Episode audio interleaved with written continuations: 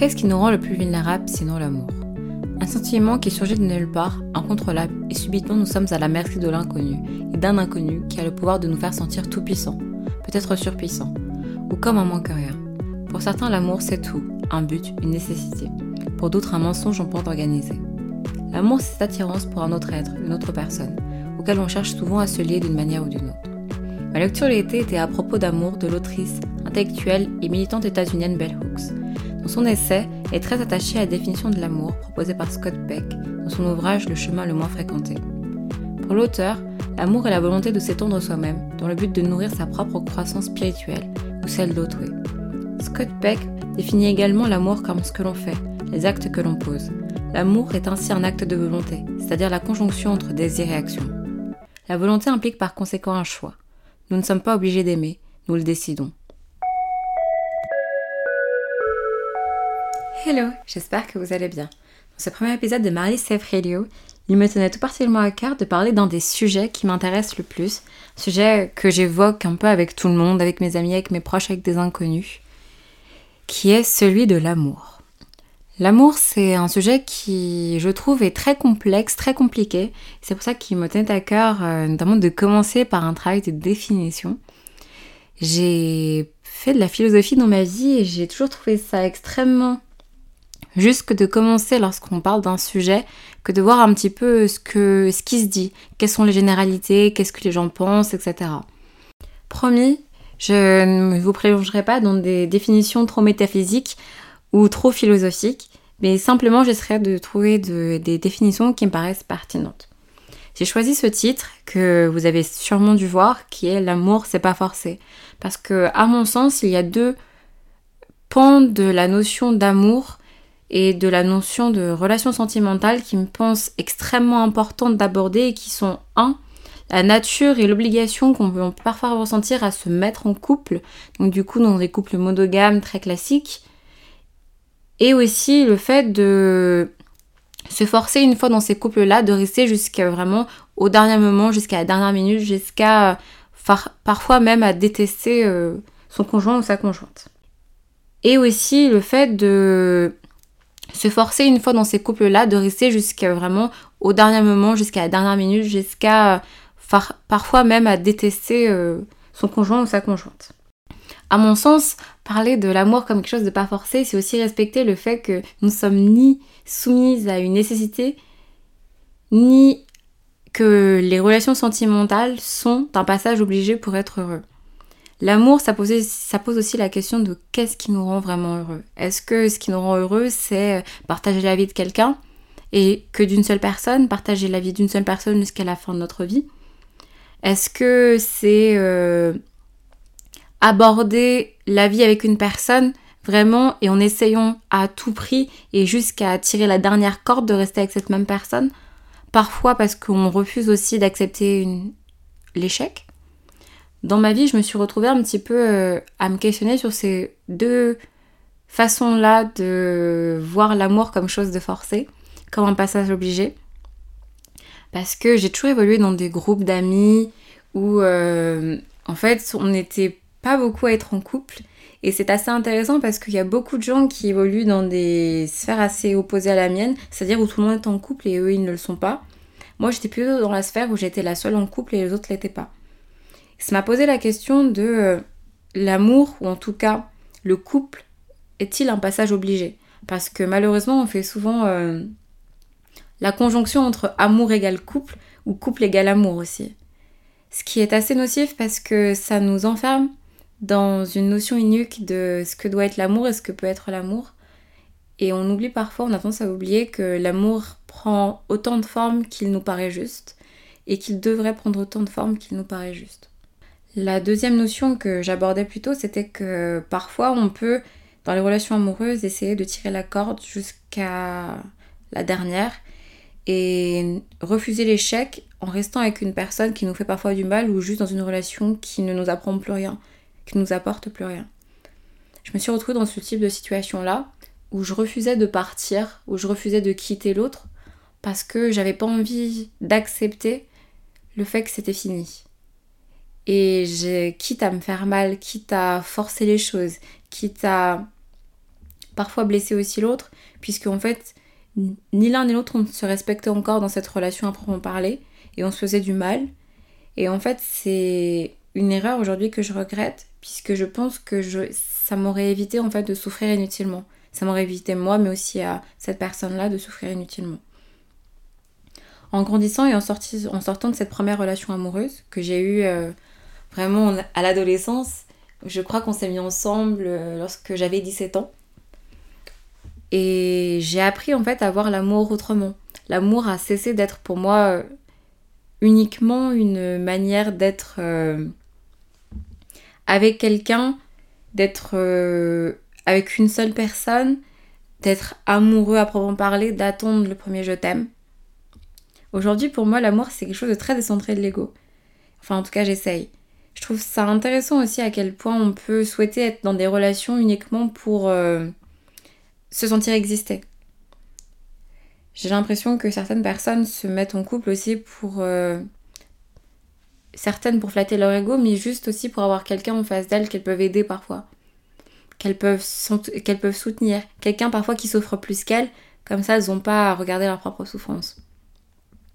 Badiou expose une définition de l'amour comme une, expérience du monde, par la différence, c'est-à-dire à travers le regard d'autrui. Je trouve cette définition très belle parce qu'elle force à dire que ce n'est pas le couple en fait le but de l'amour, mais c'est surtout se dire il y a quelqu'un qui partage ma vie. Peu importe le titre, le nom de ce qu'on peut partager ensemble, ce qui compte c'est le fait que j'ai la chance d'expérimenter la vie en la partageant avec quelqu'un d'autre qui la verra forcément autrement. L'amour, au fond, ça convoque à l'humanité. Euh, quand on est amoureux, en tout cas, j'espère que c'est ce que vous avez peut-être pu ressentir, on se sent moins centré sur soi. Ça nous permet aussi de se décentrer et de penser à quelqu'un d'autre, voire à plusieurs autres, dépendamment du type de relation que vous expérimentez ou que vous cultivez mais j'ai appris à chérir toutes les formes de relations amoureuses. Il y a quelque chose de beau dans le fait de partager un sentiment aussi intense, aussi fort, aussi impactant avec une ou plusieurs personnes. Peu importe notre sexualité, peu importe notre genre.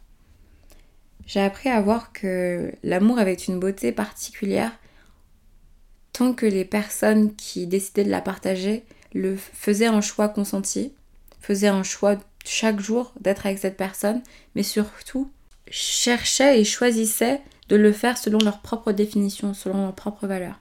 Je me suis mis en couple pour la première fois lorsque j'avais 17 ans, comme je disais avant, et la personne que j'ai choisie pour partager cette expérience-là, cette première expérience, c'était pas quelqu'un que j'aimais, c'était quelqu'un que j'appréciais, qui que je trouvais intéressant peut-être plus que les autres.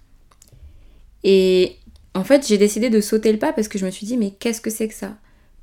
Personne autour de moi l'avait déjà vécu, personne n'était en couple, à part évidemment euh, mes parents, euh, les parents d'autres personnes, etc. Mais mes amis n'étaient pas en couple. Et j'avais envie de sauter le pas parce que j'avais toujours été quelqu'un d'assez solitaire. Je croyais pas au prince charmant, j'avais du mal à, en fait me, à me visualiser en fait dans une relation de couple classique. Et lorsque j'ai eu l'occasion en fait d'avoir en face de moi quelqu'un qui s'intéressait à moi, peut-être pour la première fois, je me suis dit que c'était l'occasion en fait de tester le truc.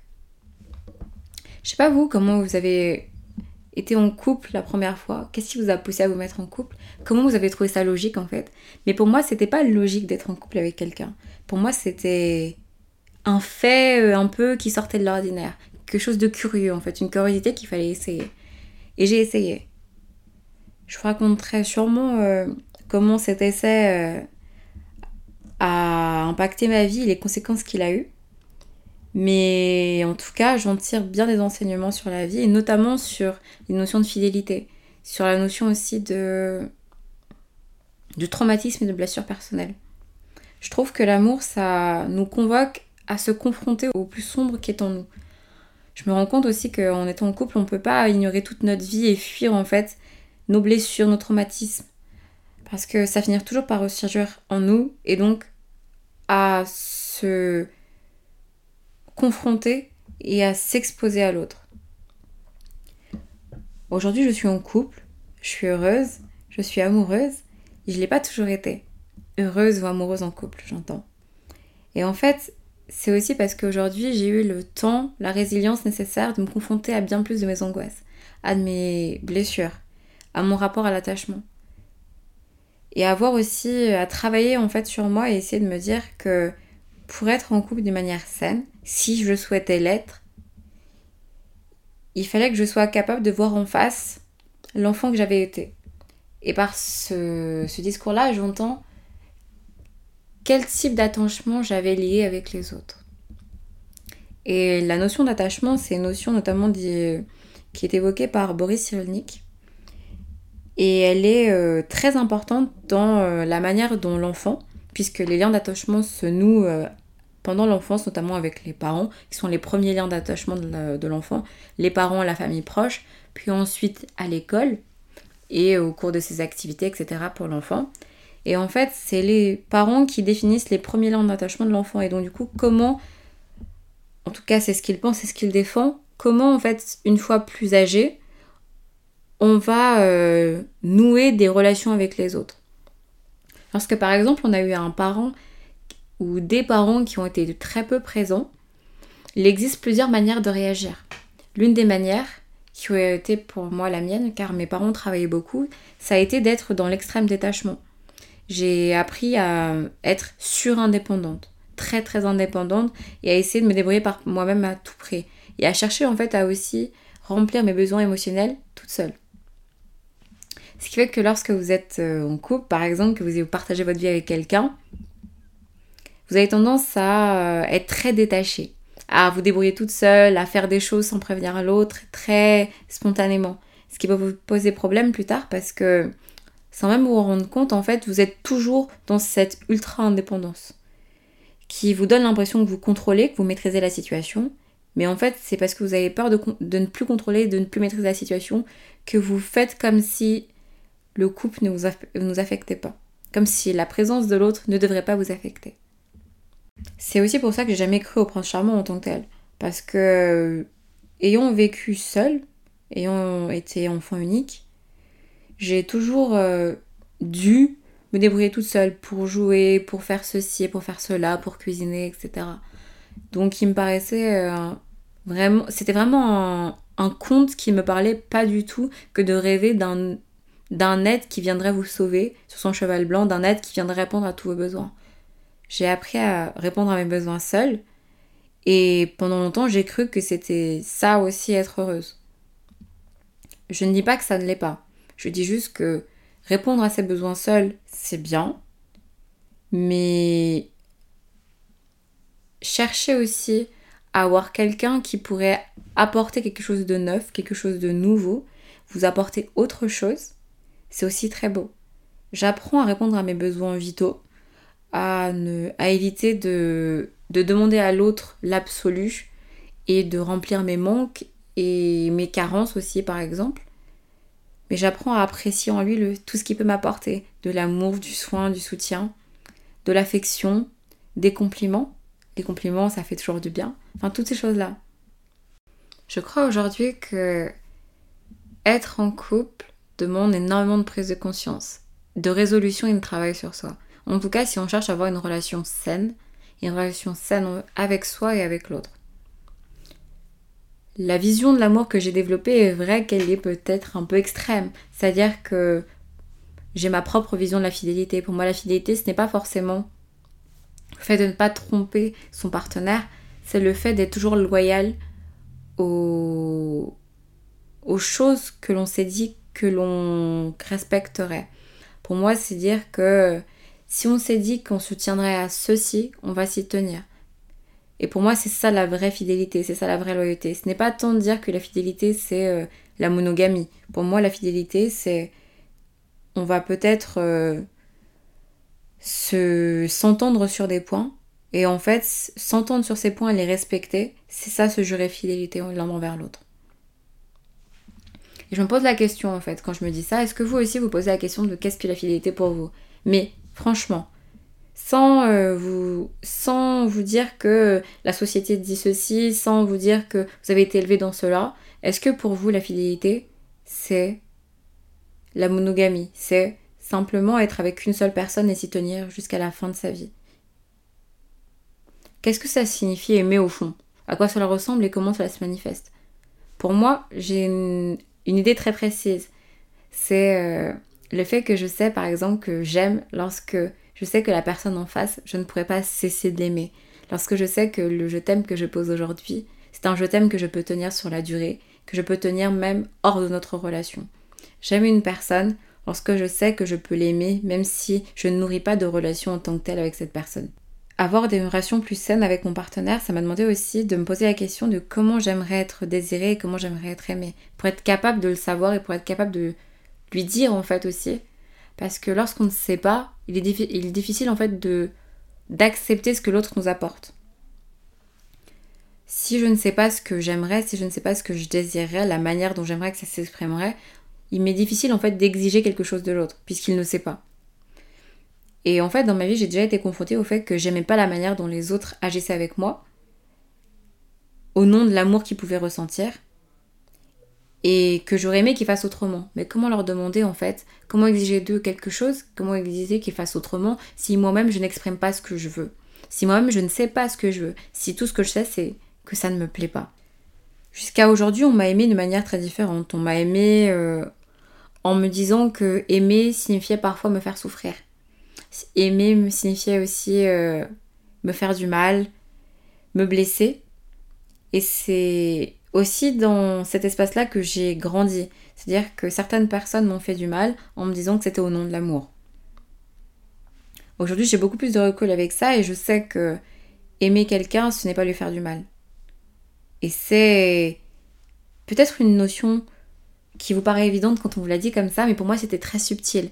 Parce qu'on m'a fait croire que lorsque euh, cette personne avec qui je partageais ma vie faisait des erreurs, c'était au nom de l'amour. C'était parfois parce qu'il ne savait pas, parce qu'il n'avait pas compris quelque chose. Aujourd'hui, je sais qu'il a fait ces choix-là parce qu'il a fait ces choix-là, et que ce n'était pas au nom de l'amour, car faire du mal à l'autre en conscience, ce n'est pas aimer l'autre. Se poser la question de l'amour aussi, c'est se demander avec quel modèle on a grandi. Avec quel modèle. Euh, de quel modèle on a été bercé en fait? Vos parents, comment s'aimaient-ils? Est-ce que vous appréciez la manière dont vos parents s'expriment leur affection? Est-ce que vous appréciez leur relation? Est-ce que vous la trouvez saine? L'avez-vous déjà questionné? Est-ce que vos grands-parents, vos parents, vos amis ont des relations, des couples que vous admirez, des couples que vous respectez? Pendant longtemps, moi, je me suis dit que non, que, la, que le couple que formaient mes parents ne m'inspirait pas beaucoup de d'amour sain. Et même en analysant aussi les couples de mes amis ou des parents de mes amis, je me disais ah c'est pas c'est pas exactement comme ça que j'ai envie d'être amoureuse. C'est pas exactement comme ça que j'ai envie d'être en couple. Et c'est en observant ces couples que je me suis dit, ah ok, c'est parce que ça, ça me convient pas. C'est parce que moi, j'aimerais faire autrement. C'est parce que j'aimerais aussi que les choses se fassent autrement si je veux viser quelque chose de plus sain à l'avenir. Je sais pas si vous vous posez ces questions-là, vous aussi, en essayant d'analyser les couples qui vous entourent. Mais je trouve que c'est toujours un peu... C'est un peu compliqué. Parce que c'est difficile d'aller de d'aller dire en fait à des gens qui vous ont élevé, des gens que vous avez vus toute votre vie et de se dire ah ouais, mais en fait, euh, la manière dont ils s'aiment, elle est complètement toxique, elle est complètement chaotique et elle est bien plus source de souffrance en fait que de bonheur et que ma notion de l'amour. Souvent quand on parle d'amour euh, entre euh, gens qui ont entre 20 et 30 ans, on va dire, parce que c'est la génération que je connais mieux, je me rends compte aussi que on est beaucoup à se poser pas mal de questions sur l'amour, sur le couple, parce que on est euh, de plus en plus à se remettre en question sur les modèles de couple et de famille qui, euh, qui ont été portés par nos parents, par nos grands-parents, voire par nos arrière-grands-parents. Aujourd'hui, je trouve que le couple, c'est un peu un, modèle qui est parfois galvaudé. C'est-à-dire que euh, aujourd'hui, on est de plus en plus à essayer de créer nos propres termes et conditions pour vivre le couple. On ne cherche pas à reprendre un modèle déjà que l'on connaît déjà, que l'on voit déjà et se dire bon ok, on, le, on l'a vu, on l'applique et on fait tout pareil. Je crois que nos parents ont réappliqué les exemples de leurs parents, mais que nos générations essayent de questionner ces modèles-là pour essayer d'en créer des nouveaux. Quand euh, on parle de la génération Y et Z, c'est-à-dire les gens qui sont nés entre 80 et les années 2000, donc ces deux générations qui vivent pas exactement pareil, mais qui sont quand même dans cette remise en question, en tout cas moi je trouve. En fait, on se rend compte qu'il y a quelque chose, un phénomène qui est de plus en plus courant dans nos générations. Et euh, c'est celui aussi de la peur de l'engagement. Enfin, qui est en tout cas la conséquence d'une peur de l'engagement que je trouve de plus en plus prépondérante. Il y a un terme qui est très à la mode, peut-être que vous connaissez pas, mais dont vous, que vous avez déjà vu, et qui est celui de la situationship. J'ai cherché sur Urban Dictionary, je sais pas si vous connaissez, mais c'est un, un dictionnaire un peu euh, des nouveaux mots, en gros des mots utilisés par les jeunes, entre guillemets. C'est la contraction entre euh, situation et relation en anglais, donc entre situation et relation. Et en gros, le situationship, c'est des relations sans prise de tête où euh, on a deux partenaires qui, qui décident de ne pas avoir de terme pour définir ce qui les lie. Donc c'est une relation qui est entre l'amitié, l'amour, les relations légères, en gros sexuel, genre un plan cul, ou sex friend. Et en fait, c'est des relations où il n'est pas question d'engagement, mais de vivre euh, une forme d'instant présent. Et c'est pas du tout une relation où il y a vraiment un nom, c'est-à-dire on n'est pas amis, on n'est pas sex friends, euh, on n'est pas plan cul, on n'est pas un couple. C'est un type de relation assez superficielle dans le sens où on cherche pas du tout de futur.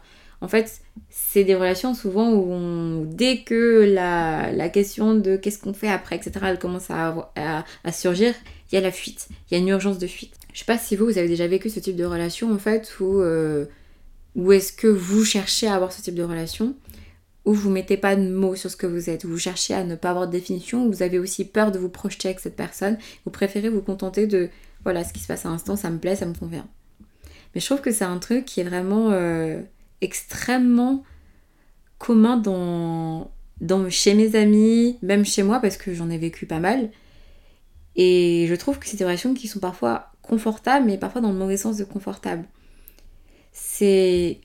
On, on va chercher à nouer ce type de relation par peur du futur, par euh, peur de l'engagement, par peur de d'avoir à se poser aussi, par envie de voir si l'herbe est plus verte ailleurs, s'il n'y a pas mieux que la personne qu'on a trouvée. Chose que, nos, que les générations avant nous, elles faisaient pas trop.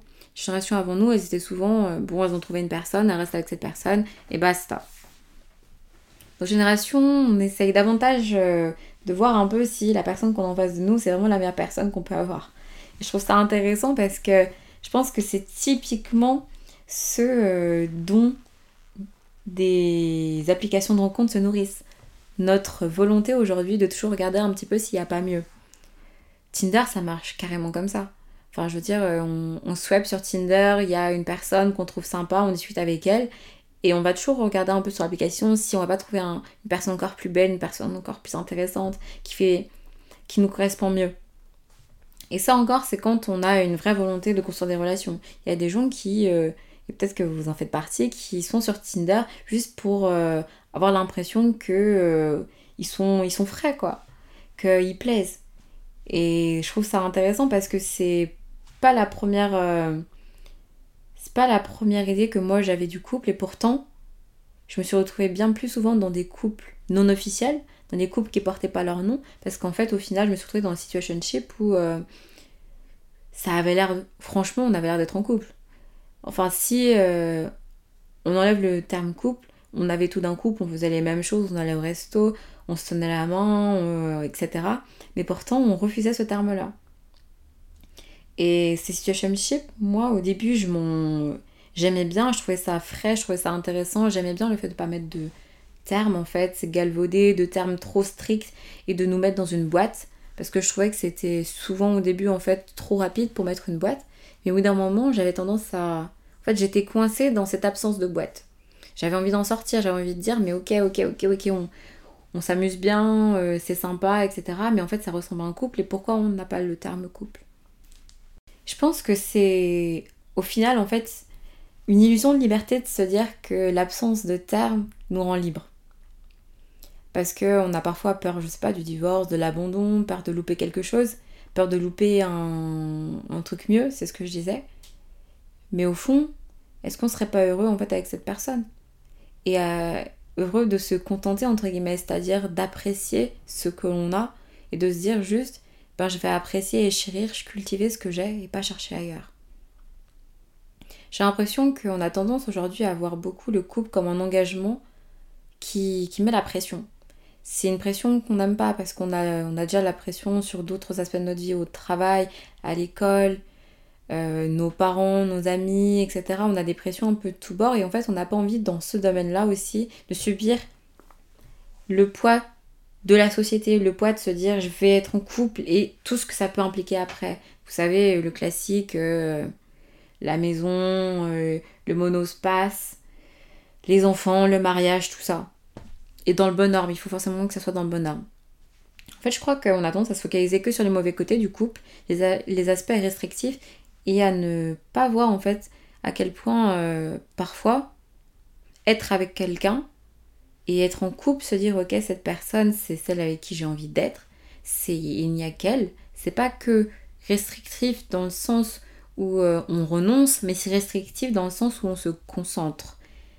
Et moi j'ai aujourd'hui j'apprécie en fait cette notion de restriction dans le sens où je je ne cherche plus à convoiter autre chose, où je ne vois plus ça comme renoncer au fait qu'il y a sûrement un tas d'autres poissons super cool dans ce lac, mais je me dis en fait, je me concentre sur cette personne et je, fais je m'investis parce que c'est un investissement en fait. Je me dis que ça peut fonctionner, que je peux aller loin, que je peux avoir ce soutien, cet amour de tous les jours pendant longtemps. J'ai fini par détester cette notion de situationship que je trouvais fabuleuse au début, même si je connaissais pas la définition, mais j'appréciais absolument le fait de ne pas avoir de nom pour réduire notre relation, mais essayer d'avoir une relation libre, ouverte, sans se poser trop de questions, sans euh, avoir de compte à rendre, entre guillemets. Parce que j'ai vécu euh, trois expériences qui m'ont chacune appris quelque chose de très important pour moi. Je vais vous expliquer un petit peu parce que je trouve que ça permet toujours d'apprendre un truc et euh, de comprendre en fait comment j'en suis arrivée là ma première situationship, entre guillemets, il s'appelait Pierre-Antoine. Pour des raisons évidemment de confidentialité, j'ai changé le vrai prénom des personnes avec qui j'ai partagé euh, ma vie et mon amour, parce que j'ai beaucoup de respect pour eux, et euh, j'aimerais euh, qu'ils gardent une forme d'anonymat. Mais effectivement, pour les gens qui me connaissent et qui connaissent ces histoires, vous allez, vous allez tous y reconnaître. alors j'ai rencontré Pierre-Antoine lorsque j'avais 19 ans je l'ai rencontré en soirée avec une des meilleures potes de fac. C'est euh, des soirées, euh, on allait souvent dans des bars, on allait danser parce qu'on adorait danser la salsa ou danser tout court. On est dans un bar qu'on adorait. Et en fait, euh, j'ai rencontré Pierre-Antoine avec l'un de ses meilleurs potes d'école. dans cette soirée, on a bien accroché et on s'est, on, on, a essayé de garder le contact en fait après cette soirée. Parce que notamment, euh, j'avais invité, on avait fait un petit after euh, chez moi. Et euh, du coup, on était quatre. Donc Pierre-Antoine, son meilleur pote, et ma meilleure amie de fac, lorsque j'y étais, et moi. Et on a passé une super soirée après avoir dansé une bonne partie de la nuit. Et en fait, j'ai tellement accroché avec Pierre-Antoine que je me suis dit, j'ai envie de développer un peu cette relation. On a partagé nos messengers et je lui ai envoyé un message. Et en fait, c'est à partir de là qu'a commencé une relation euh, très intéressante pour moi, puisqu'elle m'a appris beaucoup de choses, notamment sur mes schémas. M'a... J'ai appris en fait que cet homme-là représentait beaucoup de mes problématiques dans la vie, puisque je cherchais en fait à nouer une relation avec lui, à être en contact avec lui, à créer quelque chose. Et euh, j'avais l'impression qu'il était très fuyant. Et euh, on s'est vu, on s'est revu plusieurs fois. Et un jour, il a disparu. Et euh, ça m'a dévastée parce que j'avais l'impression que ça fonctionnait bien entre nous, qu'il y avait peut-être moyen de faire autre chose, d'aller plus loin, d'être, d'avoir une relation euh, plus concrète, etc. Et il y a un moment où en fait on s'est dit qu'on était plus ou moins en couple. Et en fait, au, à partir de ce moment-là, il a disparu de la circulation. Vous savez, genre le ghosting. Et euh, franchement, je pense que, et je vous le dis vraiment, les gens qui ont déjà ghosté quelqu'un, Vraiment, le faites pas. Il n'y a rien de pire au monde que ghoster quelqu'un. Parce qu'en fait, vous laissez la personne dans l'inconnu total. Elle a l'espace, euh, la pléthore d'espace pour s'imaginer des scénarios catastrophes où euh, c'est forcément elle qui est le problème. Et en fait, Pierre-Antoine est revenu euh, dans ma vie deux mois après en me disant qu'il était désolé et qu'il avait fui. Et en fait, moi, je me suis rendu compte après cette relation que je trouvais ça confortable. Parce que le type était là parfois, parfois était pas là. C'était quelqu'un qui mettait euh, des heures à répondre aux messages. Moi, j'appréciais bien sa, sa présence. Donc, du coup, je me pliais en quatre pour le voir quand il était dispo. Et euh, quand moi, j'essayais de voir s'il était un peu dispo, il était jamais là. Je crois que pendant longtemps, en fait, j'ai nourri un peu des relations avec des gens qui fuyaient parce que même si euh, j'avais vraiment et j'avais profondément envie d'être aimée, en fait, j'avais aussi peur d'être aimée par quelqu'un. J'avais peur que la personne elle passe tellement de temps avec moi qu'elle finisse par ne plus m'aimer, qu'elle finisse par voir mes défauts, qu'elle finisse par plus m'apprécier. Il y a quelque chose de confortable en fait dans le fait d'avoir des gens dans cette situation chip qui puissent partir à tout moment et qui puissent se dire j'ai aucun contrat à te rendre, je me casse. Ma deuxième relation, euh, en situationship, c'est peut-être ma plus belle relation avant celle que j'ai aujourd'hui. Euh, parce que on, s'est rencontrés euh, via Tinder. J'étais pas du tout genre de fille en fait à aller sur Tinder, ça m'intéressait pas trop. Et en fait, peut-être que je racontais dans un podcast que moi, pour moi, Tinder, ça a été incroyable. J'ai vécu que des bonnes rencontres, que j'ai rencontré que des hommes vraiment que je trouvais trop cool à savoir que je suis hétérosexuelle, donc du coup je cherchais à rencontrer des hommes. Et euh, j'ai rencontré Noah sur Tinder. Euh, je l'ai rencontré en 2019, donc j'avais encore 19 ans, et lui il avait 3 ans de plus. Il avait donc 22 ans. Euh, j'ai toujours préféré sortir avec des hommes plus vieux, à savoir que Pierre-Antoine avait 25 ans, je crois, quand j'ai rencontré, 25 ou 24. Ça aussi, c'est un schéma aussi. Enfin bref. Et quand j'ai rencontré Noah, euh, il voulait rien de sérieux. Il voulait pas de titre. Il, avait, il sortait d'une relation difficile. Moi aussi, en vrai. J'avais quitté mon ex un an avant et je, souffrais encore en fait de cette rupture. Pas tant de la rupture en tant que telle, mais en fait d'être restée aussi longtemps avec cette personne et du mal qu'il m'avait fait en fait. Et pendant, pendant très longtemps, j'ai souhaité en fait n'avoir que des relations légères avec les hommes. Parce que j'avais trop peur en fait que l'on me fasse mal à nouveau. Et en fait, euh, après cette rupture difficile que j'avais vécue avec mon ex, j'ai rencontré du coup Pierre-Antoine, qui m'a permis aussi de reprendre confiance parce qu'il avait été génial. Outre sa, son, sa tendance à fuir, avec moi, il était génial. Dès qu'on était ensemble, c'était euh, les feux d'artifice, c'était chouette. On, avait le même amour pour la musique, pour euh, l'art, pour des longues discussions, pour la sociologie, pour la psychologie. C'était un type vraiment intéressant. Et euh, j'ai rencontré en fait Noah un peu plus tard. Et en fait, Pierre-Antoine avait déjà fait un peu son chemin en moi, c'est-à-dire que j'étais en quelque sorte un peu plus réparée. J'avais un peu plus confiance en le fait d'être avec quelqu'un. Donc en fait, quand Noah est arrivé, j'étais vraiment euh, ouverte spirituellement et dans mon esprit pour partager euh, la vie de quelqu'un. Et euh, j'ai eu vraiment une relation incroyable avec lui. On a passé six mois à se voir régulièrement et franchement, je pense que j'ai tombé amoureuse de lui. Mais à aucun moment, et même quand j'ai essayé en fait de lui dire que j'aimerais que notre relation évolue, en fait, il n'était pas prêt. Je crois que sincèrement, il a la fuite en fait, c'était son schéma à lui. Il avait des choses à régler avec lui-même et il voulait pas du tout qu'on passe euh, à autre chose en fait, qu'on mette un nom sur notre relation. Alors que moi, j'avais envie de passer à autre chose qu'une situationship, à une vraie relation, une relationship. Je voulais être upgradée. Je sentais en fait qu'on méritait de se laisser une chance en fait, d'être euh, l'un sur l'autre. Et euh, en fait, euh, je pense comme beaucoup d'autres, euh, le Covid nous a frappés et ça a absolument changé notre relation. Puisque lui, il est retourné dans sa ville natale. Moi, je suis restée dans la ville où j'habite, c'est-à-dire Lyon. Et quand lui il est parti, en fait, moi j'essayais un peu d'entretenir un peu ce, cette relation, on envoyait des messages, etc. Puis au final, ça a fini par s'essouffler. Il est revenu quelques mois, enfin après le Covid, après en tout cas le premier, les deux premiers confinements pour faire son déménagement puisque du coup il se réinstallait dans sa ville natale. Et on s'est vu, on s'est parlé, on n'a pas vraiment parlé des vraies choses, mais on s'est dit au revoir. Et je crois que à ce moment-là, on s'est dit euh, bah que En fait, on, je pense qu'on s'est rendu compte que cette situationship n'avait jamais été bouclée en tant que telle et qu'on avait toujours été dans un entre-deux.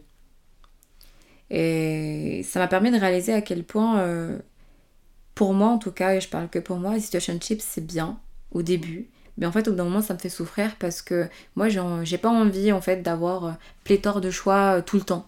J'ai un moment où j'ai envie de me poser, de me concentrer sur une personne et m'investir en fait. Je suis quelqu'un qui aime bien l'engagement. Au début, ça me fait un peu flipper parce que j'ai peur en fait de m'engager sur la mauvaise personne. Mais il y a un moment où en fait j'ai envie de m'engager sur une personne. Et enfin, je vais vous parler de ma dernière relation, la plus récente. Euh, il s'appelle Luc. Il a 26 ans maintenant. Et en fait, c'est intéressant parce qu'avec lui, on a commencé dans une situationship et on a fini par évoluer dans une relation sérieuse. Exactement comme le schéma qui me plaît le plus. Parce que c'est un schéma où au début on se lèche le choix et on n'a pas de contrainte, on ne se sent pas contraint en fait d'être ensemble. Et aujourd'hui, ça fait euh, bientôt deux ans qu'on est ensemble, qu'on est heureux. Et en fait, le fait d'avoir pu avoir cette progression de relation fait que dès le début, on a pu s'exposer à l'autre et être vulnérable parce qu'on n'avait pas d'enjeu de se montrer sur notre meilleur jour. Et ça, je trouve que c'est un des avantages peut-être dont on parle pas assez au niveau des situationships, c'est que les situationships nous permettent de nous montrer vulnérables, d'être intime avec la personne sans euh, avoir peur en fait des retombées, sans se dire ah, il, il, se mettra pas en couple avec moi si je suis comme ça. Parce qu'au début on se dit juste on est on partage du temps ensemble pour partager du temps ensemble. On pense pas au lendemain, on se dit pas on va se mettre en couple. Et ça, je trouve ça beau parce qu'une fois qu'on s'est mis effectivement ensemble, on s'était montré déjà à nu entre guillemets et on n'avait plus peur de l'être. Donc on avait établi en fait des bases super saines, super solides pour vivre en couple pour être un couple soudé. Les situationships que j'ai vécues m'ont appris une chose que je trouve primordiale aujourd'hui et c'est que pendant longtemps, j'ai cru que j'étais pas digne d'être aimée. Et en fait, pour moi, la situationship, c'était pas une, relation en tant que telle qui valait le coup, c'était un moment de fuir le fait que un jour j'aurais peur que la personne me quitte parce que j'étais pas assez bien.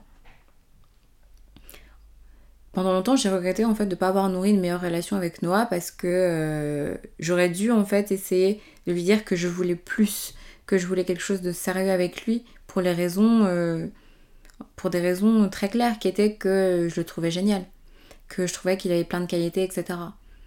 J'ai pas de regret de pas avoir nourri cette relation, mais en fait j'ai le regret de pas avoir essayé d'être heureuse avec cette personne-là parce que j'avais peur. Maintenant que je comprends bien mon schéma, je me pardonne en fait aussi d'avoir d'avoir vécu des relations bancales parce qu'au final ça me faisait souffrir d'être dans cette situation mais j'ai aussi vécu des moments incroyables et extraordinaires avec ces hommes-là, notamment avec Noah, parce que aussi je me laissais la possibilité de me montrer vulnérable. Et ça, je pense que c'est la chose la plus importante à apprécier dans la situationship, dans les situationships que j'ai eues, c'est que j'ai appris en fait à être vulnérable dès le début avec ces personnes-là parce que je me disais qu'il n'y avait pas d'enjeu. Aujourd'hui, je sais que je suis quelqu'un qui s'accomplit dans le couple mais à mon âge, c'est-à-dire à 23 ans. Avant, je suis pas sûre que le couple c'était la meilleure solution et peut-être que je me suis enfermée, en tout cas dans ma première relation, dans un couple, juste euh, parce que j'avais vu la lumière et euh, que je m'étais dit pourquoi pas essayer. Et je me suis enfermée dedans et ça m'a porté préjudice au final parce que j'ai beaucoup souffert. Même si j'ai effectivement aussi parallèlement beaucoup appris.